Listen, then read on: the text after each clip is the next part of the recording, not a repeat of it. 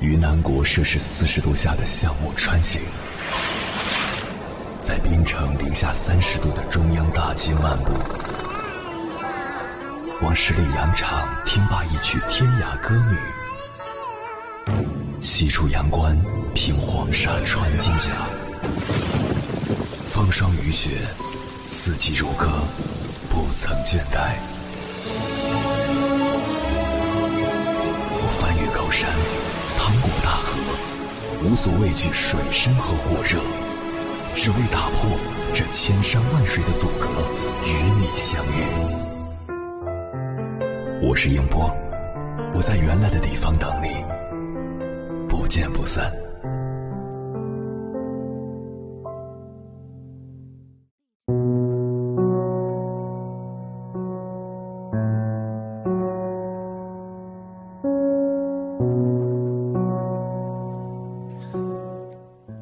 这样的经历，准备参加一个考试，结果还没考就担心自己考不好，经常后悔，如果我过去没有那么做，就不会是现在这个样子了。反复琢磨别人的看法，我刚才说错话了吗？公司又一轮裁员开始了，心里想，别裁我，别裁我。当你陷入这样的情绪当中时，就说明你正在精神内耗。精神内耗就是内在的两个小人在打架，不用别人动手，自己就耗尽了。总之就是折磨自己，没来由的累。知乎上有个提问：如何减少精神内耗？一个高赞回答说：学会自洽。自洽简单来说就是整合内心的冲突和混乱，构建形成自己稳固的人格。通俗来讲就是自圆其说，不拧巴。不纠结过错，选择自我和解。心理学著作《蛤蟆先生去看心理医生》中有这样一句话：没有一种批判比自我批判更强烈，也没有一个法官比我们自己更严苛。不放过自己是痛苦的根源，选择和解才是快乐的关键。在电视剧《都挺好》中，苏明玉过得最委屈。他的母亲只给儿子做火腿加鸡蛋，女儿只能喝稀饭。为两个儿子读书结婚，毫不犹豫的卖掉他的房子，却连一本复习资料都舍不得给女儿买，还为了省钱逼着他念师范，放弃考清华。伤痕累累的他，靠着自己的努力和机遇，成为叱咤风云的女强人。他说：“赵美兰是我最讨厌的人。”这么多年来，我拼命的远离苏家人，拼命的工作，拼命的赚钱，我就是为了告诉他，他是错的。后来他母亲去世，父亲生病，怨恨渐渐消散。在得知父亲背着母亲攒了很久的私房钱给自己买复习资料时，感动的泣不成声，想起了小时候受了委屈。被母亲搂在怀里的画面，幸福仿佛就在瞬间。那一刻，他彻底与家人和解，也和那个执拗的自己和解。有句话说的很到位：人生就是不断的说服自己，再好好陪陪自己。一个人若是盯着自己的痛处，只会越活越痛苦。在成长中，每个人身上都有伤疤。伤疤既是对你过往伤痛的记录，也是你克服和战胜困难的证明。沉溺于往事，并不能让过去的伤疤愈合。只有活在当下，才能抚平昨日的伤痛。敬往事一杯酒，跟往事做个和解，放了自己，才是解决问题的关键。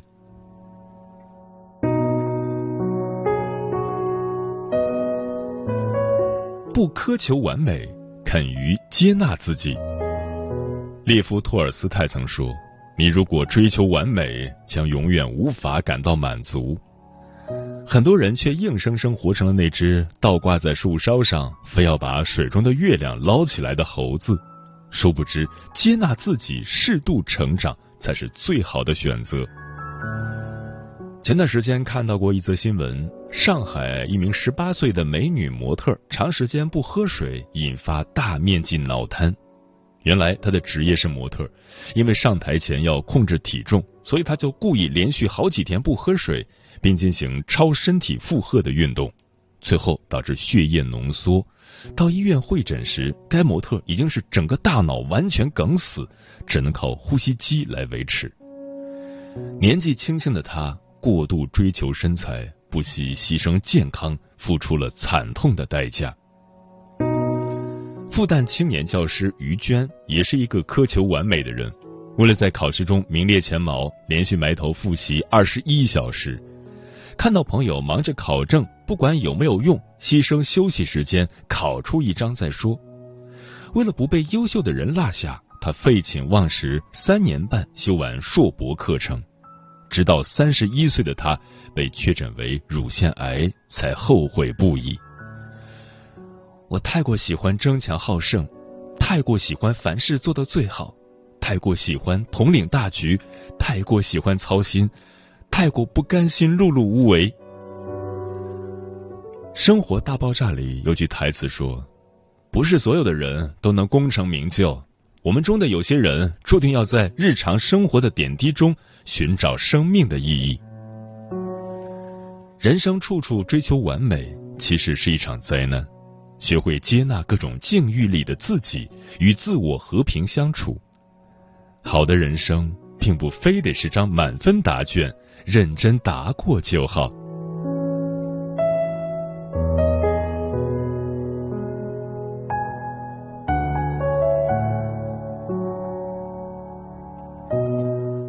过度焦虑，敢于拥抱变化。有句话我很喜欢：对可控的事要保持谨慎，对不可控的事要保持乐观。成长就是学会了接受、放下和改变。放平心态，以不变应万变，迎接未来的不确定。前段时间看到一个热门视频，北大同宿舍三人毕业十年的变化。在主人公之一的全西西的经历里，我看到了什么是真正的自洽。在视频中，当谈到人生巅峰这个话题时，他是这样说的：十年的时间，我找到一条适合自己的路，沉浸在一个行业，成为了一个专业的人。蓦然回首，发现沿着一条路慢慢的走，才是拥抱变化的最好方法。我希望人生巅峰可以慢慢来，它可能发生在我七十岁或者八十岁。人遇到问题，能够解决问题的只有自己，最后帮你做决定的也只有你自己。北大是这三位女生的一个起点，给了她们无限的可能和接下来的精彩人生。但也给他们带来一些焦虑。但是听完他们的故事后，我发现，他们没有因为毕业于北大背负焦虑，更没有因为时代的瞬息万变而迷失方向，反而选择了以自己的方式，有毅力的一步一步向前走，自洽从容。列夫·托尔斯泰说：“所谓人生，是一刻也不停的变化着的。”就是肉体生命的衰弱和灵魂生命的强大扩大。拥抱变化，重塑自我，是我们面对这个时代给出的最好姿势。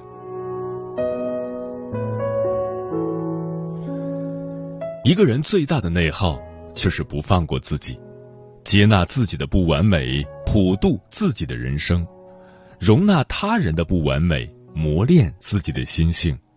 海纳世界的不完美，拥抱五味的人间。你就是自己的太阳，无需借谁的光。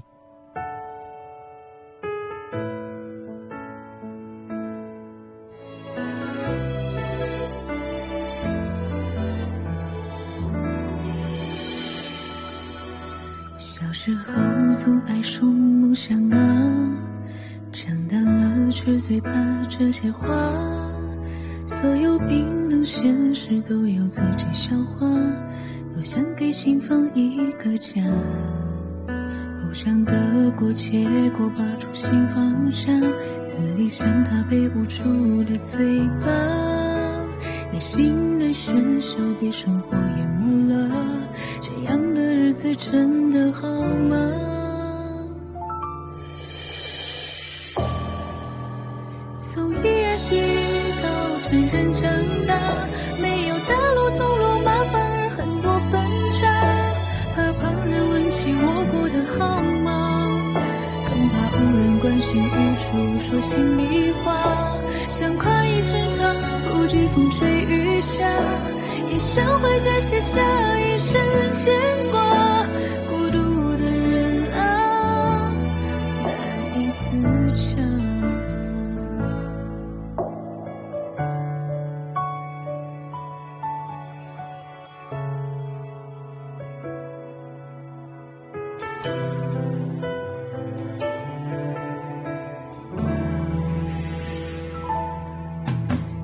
听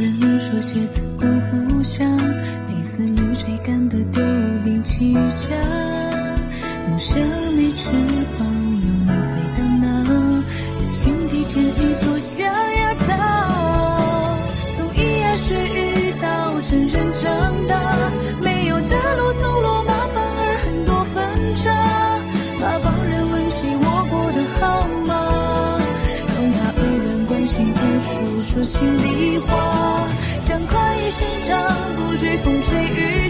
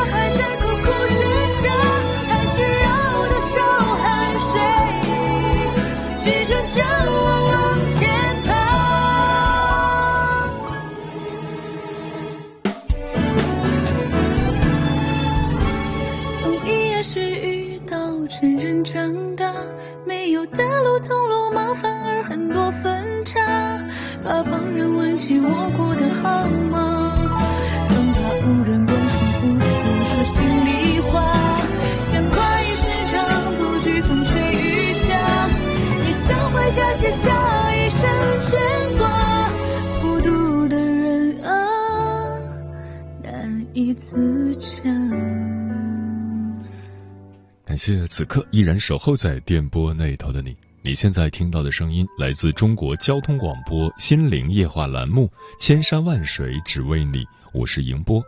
今晚跟朋友们聊的话题是如何做一个自洽的人，对此你怎么看？微信平台中国交通广播，期待各位的互动。小小说，感觉自己现在是个超级自我的人。以前会拿自己和别人比，比别人有我没有的，会逼着自己上进；别人没有我有的，会逼着自己自信。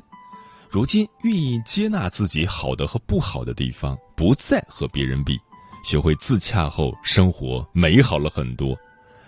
书童说很喜欢周国平的一句话：一个人只要知道自己真正想要什么，找到最适合于自己的生活。一切外界的诱惑与热闹，对于他就的确成了无关之物。这说的也是一种自洽的状态吧。嗯，仔细观察，我们会发现，那些自洽的人，往往也都是自信的人。自信的人总是散发着魅力，还有让人忍不住就想要靠近的魔力。而自卑的人总是对自己苛刻，再仰视那些除了自己以外的所有存在。我们要怎样才能真的把自洽做到恰如其分，真的成为一个自信的人呢？接下来，千山万水只为你，跟朋友们分享的文章选自心向蓝洞，名字叫《也许自洽就是允许一切发生》，作者狂小明。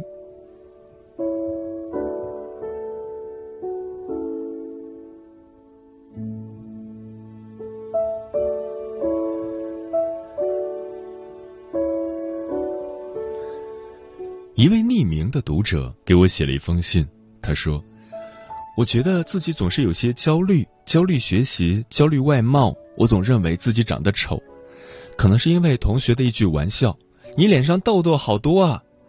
哎，我们班谁痘痘最多啊？他呗，哈哈哈。因此，我想尽办法，终于痘痘好多了，大家也没有再拿这个开玩笑了。”我的朋友圈里也总是风景照等等，就是没有自己的自拍或者关于自己的照片，因为我怕别人会觉得，哎呀，都这么丑还敢发出来。然后看到别的同学去发，就觉得人家好漂亮啊，但自己始终不敢发，反正就是一直觉得自己一点都不好看，属于班上最丑的那种，因为身边好像真的没有肯定我的人。我很少听到有人夸我漂亮，夸我好看。就算有，我也会觉得人家是逢场，客套话说一说而已。就像有一些说喜欢我的，说我长得好看，我可能就信一信，但我就是觉得人家是因为好看的追不到，所以才来追我的。我真的不知道怎么了，我觉得我的自卑也可能是学习问题。总有人会因为自己学习好而看不起学习差的，虽然是极少数，但还是会有这种人存在，总是时不时的内涵我，都那样了还卷什么呀？有些人啊，就算学了也学不好，真是白费力气。我表面上都回答：“哎呀，肯定比不过你们这些学习好的。”可是，一到了自己独处的时候，又总是会想，自己这样到底是为了什么？真的很郁闷。有时候鼓励自己学学，肯定能好啊，可总是差很多，总是达不到那个目标。而且我觉得，很多人出去玩是想跟着很多朋友一起出去的。但不知道为什么，我就很喜欢自己出去。只有自己出去的时候，我才会很放松，我不用去考虑别人的感受。但如果让我一直一个人待着，我会觉得我被孤立了。我就总觉得大家并不是很想跟我玩。然后有时候会因为一点小小的情绪，我晚上睡不着，就总是在想这个事情。但明明这件事其实已经直接过去了的。但我却一直揪着不放，我就真的挺自卑的。我觉得我哪哪都比不上别人，特别是如果我的父母他们也否定我，我会真的觉得我就是一无是处，什么都不行。但如果是不熟的人，我会觉得，哎，是因为你不了解我。但如果是熟人的话，或者是很多人都认为这个事情确实是这样的，我会真的觉得我就是做错了。我真的一点用都没有。我有时候觉得自己好矫情，动不动就哭，怎么就这么爱哭呢？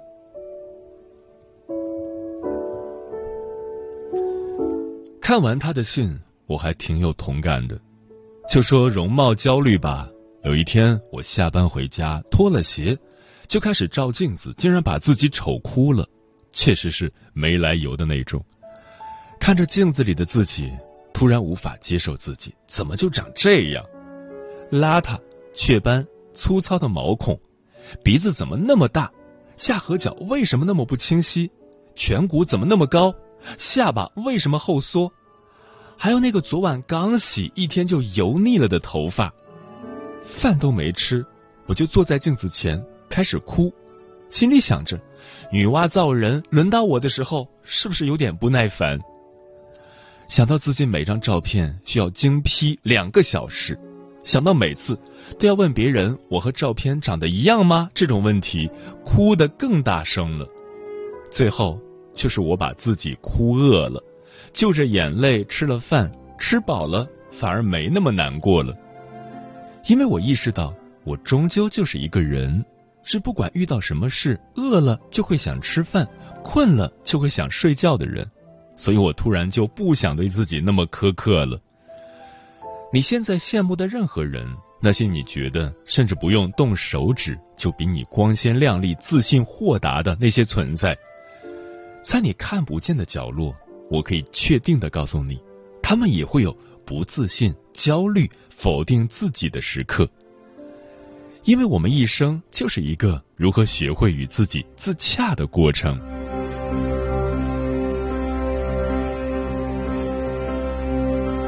昨天我逛知乎看到一个提问：活了这么长时间，你悟到了什么道理？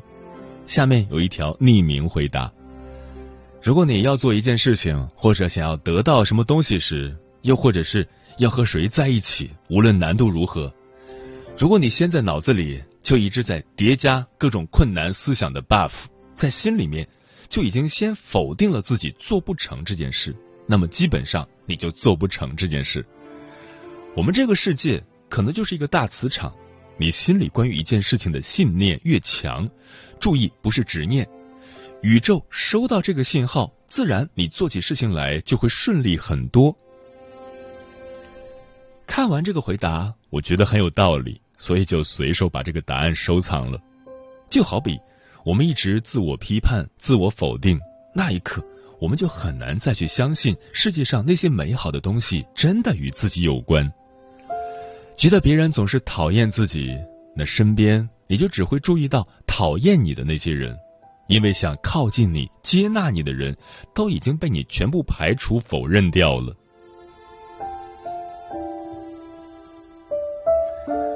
我曾经想过，对于自信这件事。我要如何才能像别人一样做得恰如其分，与自己真的自洽？但后来我发现，我所做的每件事、遇到的每个人，乃至我如今的人生，不论好坏，都仅仅是一次体验。我并不需要如此完美，也更不是超级英雄，不需要承担整个人类社会的生存使命。所以，我开始能允许一切的发生。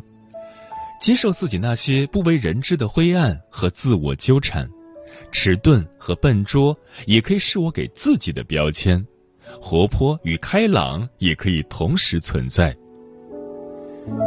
你提出了很多的问题，我都没有一一解答，因为我更想让你明白，所有的一切都并不是只有一个特定的答案。就像是突然停了电，一个人待在黑黑的房间里，可能会害怕。但是也不是不好，至少世界安静了，噪音没有了。我就是想说，如果我们来到了某个阶段，就坦然接受自己每一次的变化，偶尔的不自信也没关系。我们可以做一个勤劳的包工头，没自信的时候就给自己再加一块砖，一块又一块，你会感受到自己的力量。没感受到。也没关系，万里长城都修了这么久，我们也总会把自己修完。你为何要做逆着人潮独行的怪人？为何总有难以自洽纠结的矛盾？这世上满是万人传颂美满的范本，为何你偏不信只顾，对自己诚恳？记得世俗里有太多人情身他们不懂你的美才说你愚笨你始终是我生平所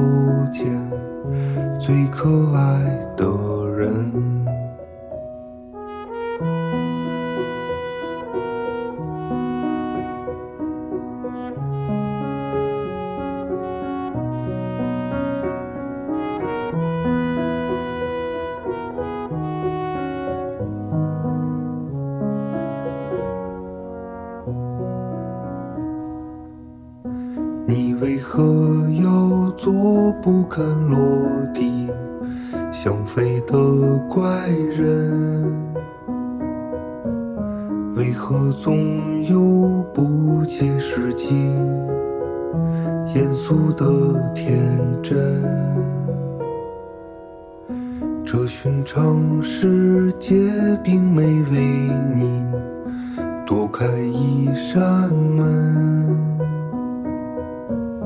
为何他在你眼中却别样的缤纷？拥挤的世俗里有太多人栖身，他们不懂你的美，才说你愚笨。眺望着你自由的灵魂，编织中有想象能被信以为真。你始终是我生平所见最可爱的人，可爱的怪人。